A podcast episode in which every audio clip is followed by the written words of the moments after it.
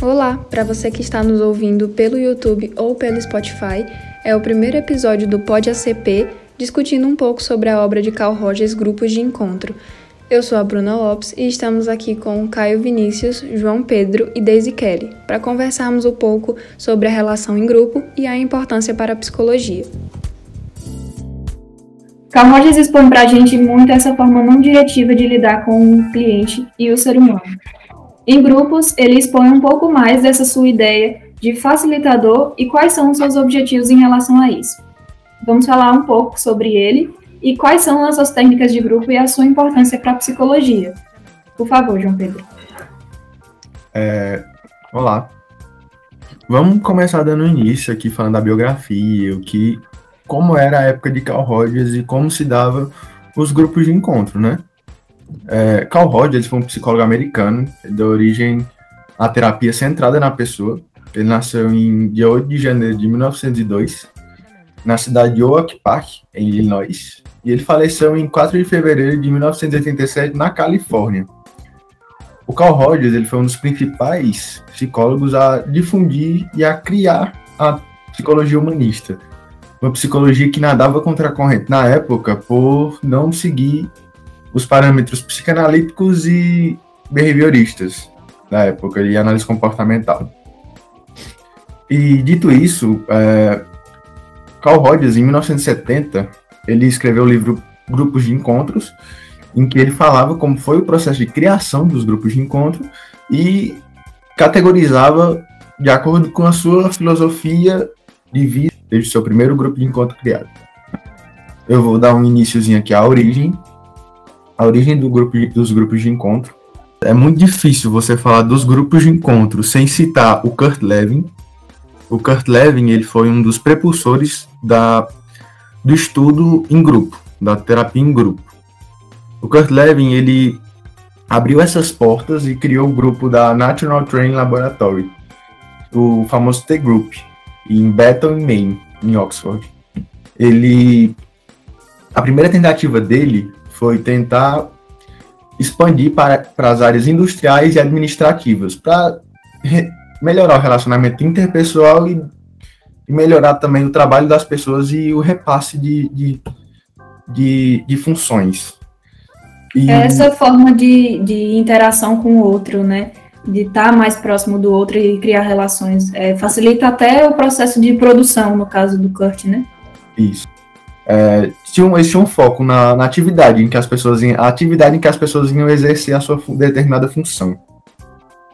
E, paralelo a isso, é, e na Universidade de Chicago, até pelo Kurt Lewin, é, 19, foi um estudo de 1946 a 47 com aplicação em 47. É, numa tentativa de ligar a aprendizagem experiencial com a cognitiva da experiência, com as funções do cérebro e tudo, desenvolvendo um processo de treinamento, mas voltado para um processo de treinamento diferente do outro, entendeu? Diferente do T-Group, por exemplo ele tinha como espécie um valor terapêutico para os indivíduos. Aí onde entra Carl Rogers, né? Porque naquele tempo é, era muito comum ter aquela terapia individual, focada numa pessoa só e num problema só. Aí, em 1947, chega o grupo de estudo de Chicago, da Universidade de Chicago, é, influenciado por esse, essa corrente de pensamento é, que não era comum, que foi muito criticada no começo, por conta que ninguém queria investir numa terapia de grupo. É uma coisa bem fora da caixa, né? Você querer trabalhar uma coisa que é bem. Às vezes você tem um problema individual e você está querendo levar em grande escala, entendeu? E eles usaram um processo de aprendizagem experiencial, que é da experiência, com a cognitiva. E isso foi uma, um grande reviravolta nesse, nesse, nessa época. E também os grupos de, de Chicago eles tinham como foco principal o crescimento pessoal e desenvolvendo a comunicação e as relações entre as pessoas. E eles tinham orientações terapêuticas maiores do que o, o, o T-Group. Eles tinham um foco em, na terapia, no, no, processo de crescimento pessoal de cada indivíduo, maior do que o primeiro, do T-Group, de Bethel. E após esses dois primeiros grupos de encontro, meio que a chave virou, né? Porque teve grande sucesso esses dois grupos. E a partir daí teve um investimento maior, pôde contar com mais pessoas e, e foi é, se desmistificando, foi enraizado por, por outros, outras formas de grupos e por conta de ter mais pessoas trabalhando nesse, nessas, nessa forma de, de terapia, de, de, de intervenção. E com isso surgiu muitas modalidades e formas diferentes de aplicação de grupos. E eu vou citar algumas que, que na época que Rogers escreveu esse livro de grupos de encontros, ele especificou como principais e importantes. E muitas a gente conhece até hoje, muitas foram deixadas de lado por conta dos seus pensamentos e a gente vai até poder debater sobre isso. Tem os grupos de encontro em si, que é a que a gente já viu mais em Chicago, que tinha como foco principal a experiência e o processo de desenvolvimento de cada pessoa e das relações entre eles. E, e com, com valor terapêutico, onde o psicólogo ele poderia atuar mais do que nesses outros, por exemplo. Né? Tinha um grupo de treino de sensibilidade, onde que esse grupo de treino de sensibilidade ele poderia ser incluído nesses dois grupos primeiros que eu falei. Esse grupo de sensibilidade, ele poderia atuar tanto no Group quanto no grupo de encontro. É, o grupo centrado na tarefa, que era muito realizado em indústrias e setores administrativos, que era muito, como o nome próprio nome já diz, ele era muito centrado na tarefa do grupo e no seu contexto interpessoal, de pessoas para pessoas, né? O que a gente vê muito hoje em empresas, né? Pessoas mas seria, seria parte de motivação a partir da tarefa ou alguma coisa assim? Não, não precisam ter muito conteúdo teórico, e sim, é muito hum. realizado a, a, aplicado à motivação e a parte de relação de grupos em si. É como criar um bom ambiente de trabalho, sabe? Que vai ser uma coisa bem interessante, assim, da gente ver, por conta que muitas pessoas, querendo ou não, elas acabavam desenvolvendo um senso de companheirismo e de tentar se dar melhor com as outras pessoas que estavam no grupo e se a entender melhor, se entender melhor. Porque a partir do momento que eu entendo você, você me entende. E assim cria um, um sentimento melhor do que teria numa relação normal de trabalho, né? Eu vou falar agora dos grupos de percepção sensorial, corporal e do movimento. É bem interessante isso. Eles tendem a se acentuar na percepção física e através da, da dança, da dança espontânea. É bem interessante, né? Imaginar você chegar num, num, grupo e, e você falar. Você usar como ferramenta essa arte do, do corpo, né? Você falar, ah, você pode dançar de uma forma espontânea e no final a gente vai ter uma barreira, a gente vai ter a liberdade de expressão maior do que a gente teria se num grupo de relacionado à empresa, por exemplo, né? A gente não iria ver um desses, mas só que é, é importante como isso tá ligado a outro e no final vai ter uma linha comum entre todos eles, né? É bem interessante porque assim não é muito comum a gente ver esse tipo de coisa, né? De dessa interpretação a partir do, do corpo, do físico. E a gente vê mais em psicologia em relação à fala, né? De expressão de emoções e sentimentos. E isso pode ser expresso no corpo e é muito interessante quando ele traz essa forma de inclusão porque é, Carl Rogers ele não trabalha só o grupo em fala. Tem grupos que, mediados por ele ou por outras pessoas que seguem a abordagem dele, que durante o encontro inteiro ninguém falou nada. E mesmo assim, teve um aproveitamento, porque foi um momento de, de reflexão interna é um, um, ponto bem interessante que a Rosa traz pra gente. Verdade, mesmo que a pessoa ela não fala, ela não participe ativamente do grupo, ainda assim está acontecendo algo com aquela pessoa, porque está afetando ela, mesmo que ela não, não participe, vamos dizer assim, falando com um grupo e tal. É, para até melhorar a liberdade de expressão dessa pessoa. E é interessante pensar que no começo, nos primeiros grupos que foram realizados, principalmente em 1970, tinha encontros que duravam 18 horas. Tem encontro, tem, eu cheguei a ver encontros que duravam, se eu não me engano, se eu salvo engano, 30 horas é, semanais. Você tem noção que é 30 horas semanais com o mesmo grupo? É uma coisa que hoje seria bem fora do, da caixa, né? Imagine naquele, naquela época, como era visto isso, como chegavam as pessoas para participar desses grupos, né? E eles conseguiam chamar a atenção, cativar essas pessoas por essas, essas ferramentas, sabe? interessante isso. Essa compreensão empática, ele fala muito em relação a essa, essas relações entre as pessoas, né? de que mesmo pelo silêncio as pessoas têm essa empatia pelo próximo e sabe diferenciar da sua experiência. Mas um desafio que ele fala em relação a isso é justamente você, como facilitador, não se colocar numa posição muito diretiva para a pessoa que você está é, facilitando no grupo, né? O grupo em si. Eu acho muito interessante, porque como é que eu vou deixar de lado aquilo que eu acredito e a experiência que eu tive e as expectativas que eu tenho com aquele grupo, né? De não, não atrapalhar o contexto que eu estou facilitando. E é muito interessante, porque assim, eu nunca vi é, essa, essa questão do grupo, pela parte física, pela parte corporal, eu mesma nunca vi, mas que é presente em vários grupos de dança. É interessante como as pessoas elas conseguem se vincular às outras de muitas formas, e eu acho isso muito, muito satisfatório. Isso que tu falou, Bruna, acaba se encaixando no próximo grupo que eu ia falar, que é o grupo de criatividade. É, com o intuito de desenvolver a expressão criadora das pessoas, eles meio que liberavam essa, essa, essa criatividade deles através de me diversos meios de arte. E eles era como uma ferramenta principal nesse processo, que eles frisavam muito era a espontaneidade e a liberdade de expressão. Do mesmo jeito do, da, da, dos grupos de percepção, sensorial, movimento e corporal, eles liberavam a dança da espontaneidade, a pessoa poderia chegar lá e dançar da forma que ela quisesse, ela estaria se expressando em relação a isso. E da criatividade da mesma forma só que com diversos meios de arte, também a dança. Também tem os grupos de desenvolvimento de organização, que é mais voltado para organizações em si, que a gente acabou de citar alguns exemplos, que é o que a gente conhece, que é desenvolver liderança e trabalho em equipe. Ele acaba citando isso. Que a gente não tinha visto nenhum desses, desses exemplos até agora. E um dos conhecidos são o grupo gestáltico. O grupo gestáltico.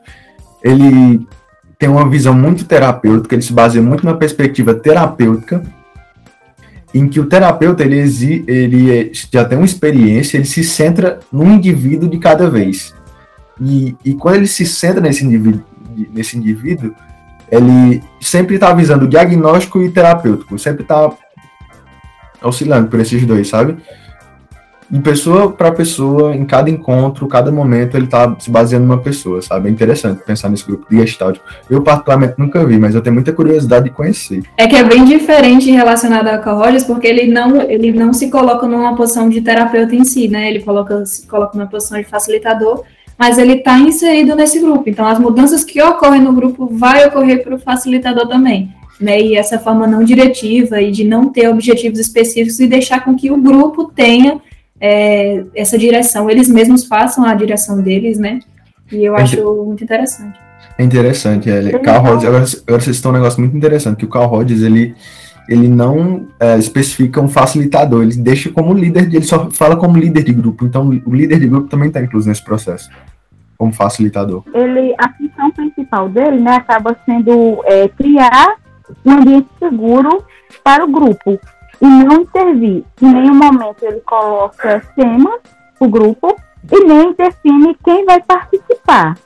São grupos pequenos, é, geralmente são grupos pequenos, mas que o próprio grupo define o tema, que o tema muda de, acaba mudando de pessoa para pessoa, e ele, enfim, ele não, não não se envolve. O desafio real é esse, de, de, assim, eu me colocar numa posição de facilitador e mesmo assim eu não colocar as minhas expectativas para esse grupo.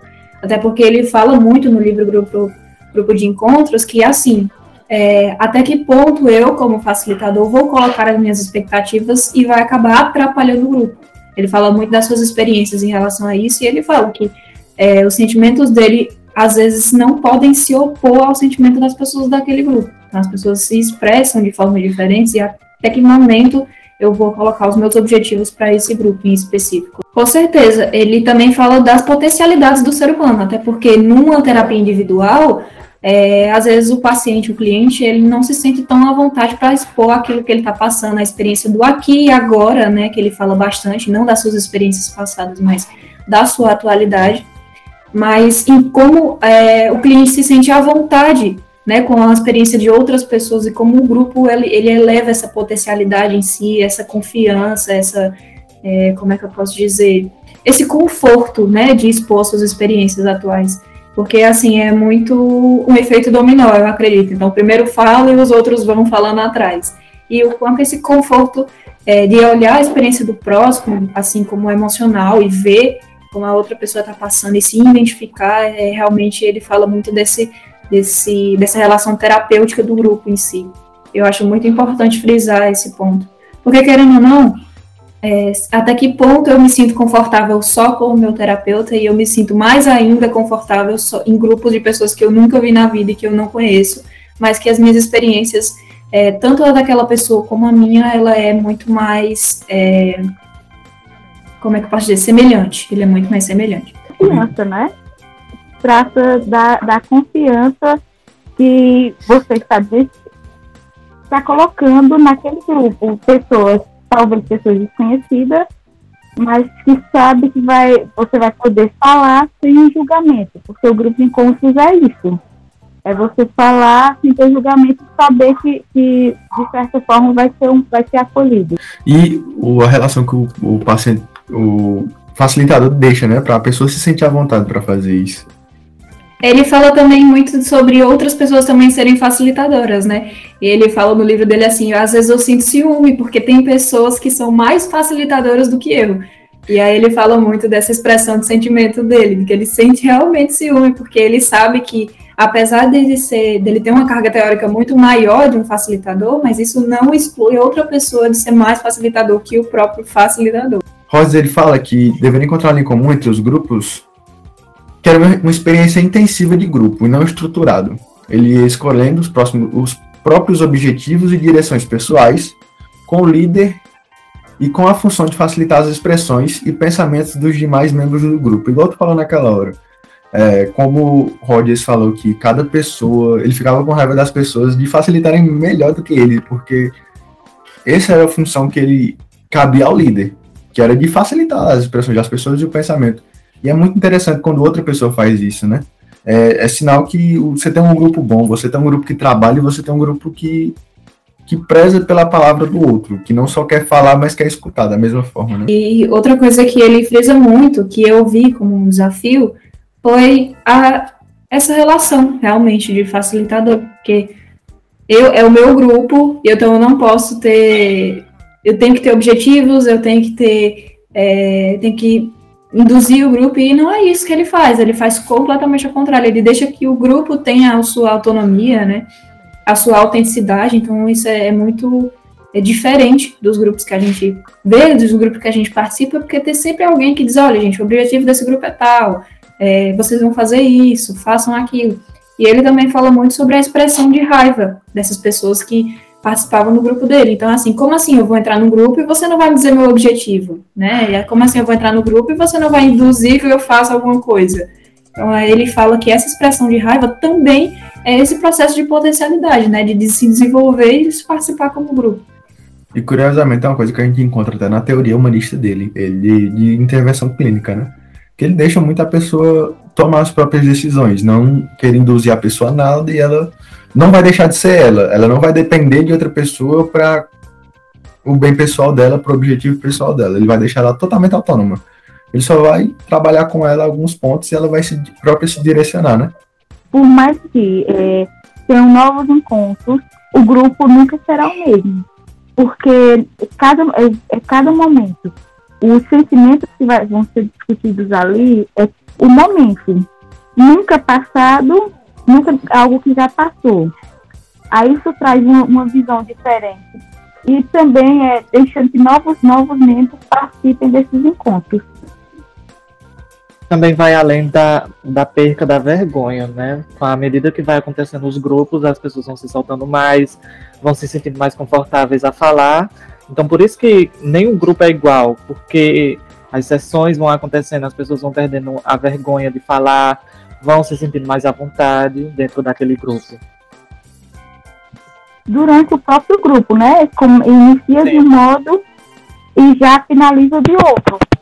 Porque durante o, no início tem aquela revolta, aquela raiva de, de não saber o que é que vai ser discutido, mas ao longo do grupo eles vão vendo, entendendo como vai ser e vão, se, vão facilitando o grupo, eles mesmos, os próprios membros, vão escolhendo os temas e trazendo o que eles querem trabalhar durante o grupo. Ele fala muito sobre a expressão dos sentimentos do próprio facilitador, então é, quando ele fala que atua conforme aquilo que ele sente, também se torna um empecilho muito é, significativo para o grupo.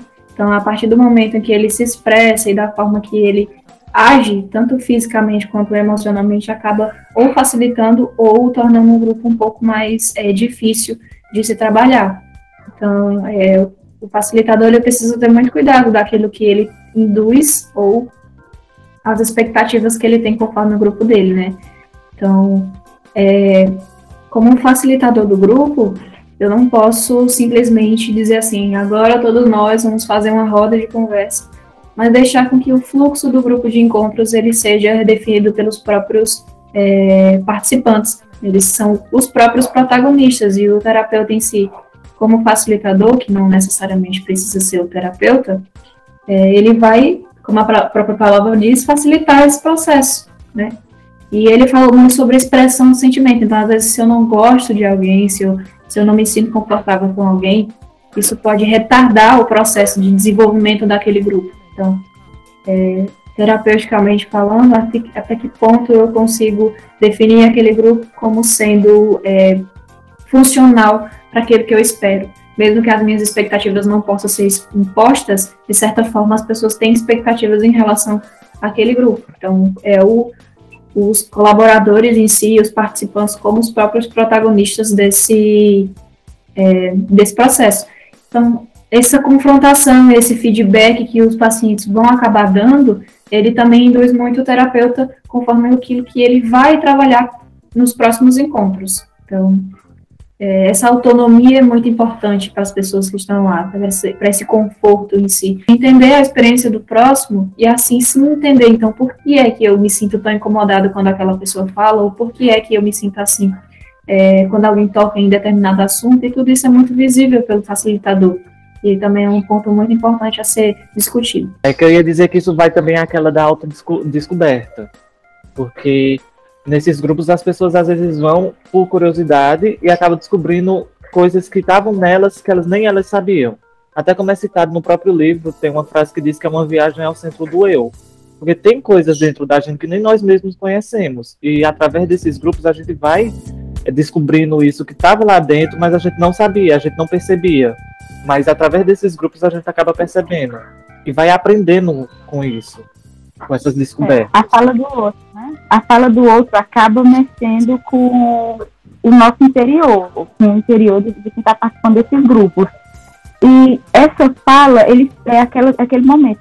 Porque o grupo, muitas vezes eles trazem coisas que não pode ser discutido em sala de aula, em igrejas, em templos religiosos, na família e no grupo, eles, eles trazem, eles trazem pontos que para um determinado participante é muito, é um tema frágil. Mas quando ele escuta o outro falando daquele tema, ele sente aquela confiança de, de, de falar, de trazer sua fala, de trazer seu ponto.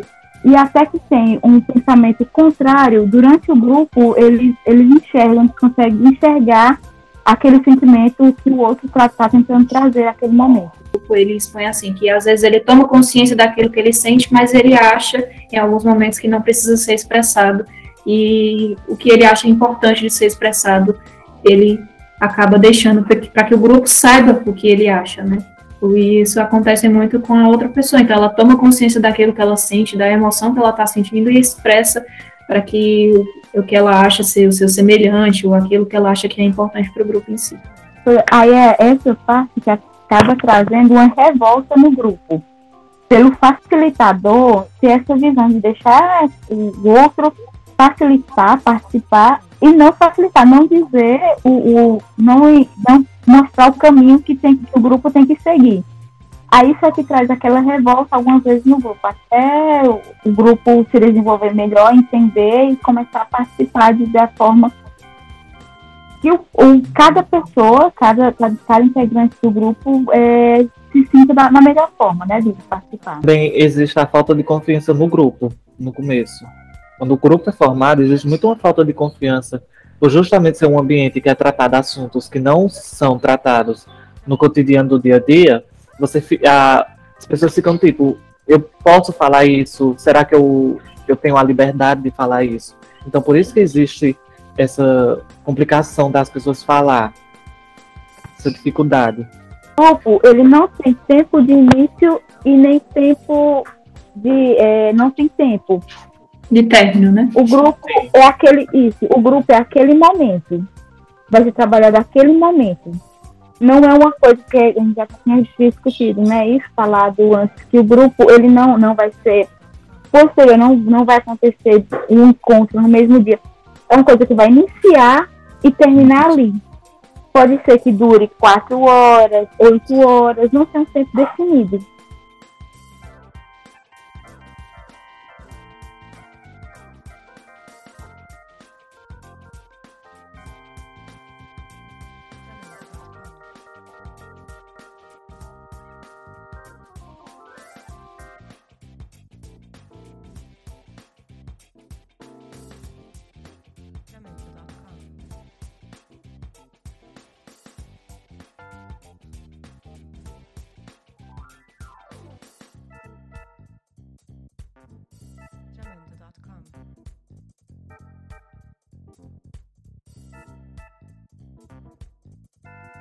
É muito difícil também você, você interpretar o que o grupo está querendo dizer, né? Essa interpretação, às vezes você expõe a interpretação que você acha que está tendo, né, naquele grupo, e às vezes não é aquilo que eles estão é, expressando para você, é muito complicado. Esse, em questão de facilitador, acaba sendo um desafio bem, bem grande, porque aquilo que você interpreta, às vezes não é aquilo que a outra pessoa está querendo expressar. Então, é, fica naquele achismo e naquela tentativa de compreensão que ela não é válida no momento. Dessas, exatamente. Depois do grupo, é meio que uma crise psicótica. Porque acontecem coisas que no cotidiano as pessoas não se reconhecem. Não, é, elas não se veem, sabe?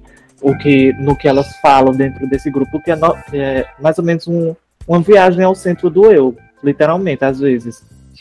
Então acaba que depois desses grupos elas vão procurar alguma terapia para entender o que, que aconteceu dentro do grupo. Não eu. Eles chegam com, com o intuito né, de, de, de trazerem temas, de, de o facilitador trazer tema, e de repente não, de repente ele vai trazer o tema, outras pessoas que estão participando vão trazer temas e temas que vão mexer com o seu eu. Aí é bem interessante isso. Eles começam a, a se enxergar de uma nova forma. E é isso. O grupo, ele é um conjunto de pessoas movidas por necessidades semelhantes, é, envolvidas afetamento em torno de uma tarefa específica. E ao cumprir essas tarefas, elas deixam de ser um amontoado de indivíduos para não se assumir enquanto participante e no grupo em um objetivo comum que elas têm. E eu quero agradecer para você que está escutando a gente agora e dizer que, em caso de dúvidas, vocês coloquem aqui nos comentários. Espero que tenham gostado do Pod ACP e esperamos brevemente ter outros episódios. Então, muito obrigada. Se inscreva no canal e agradecemos também a ONU Leão pela possibilidade de fazer esse trabalho tão significativo para a gente. Então, muito obrigada.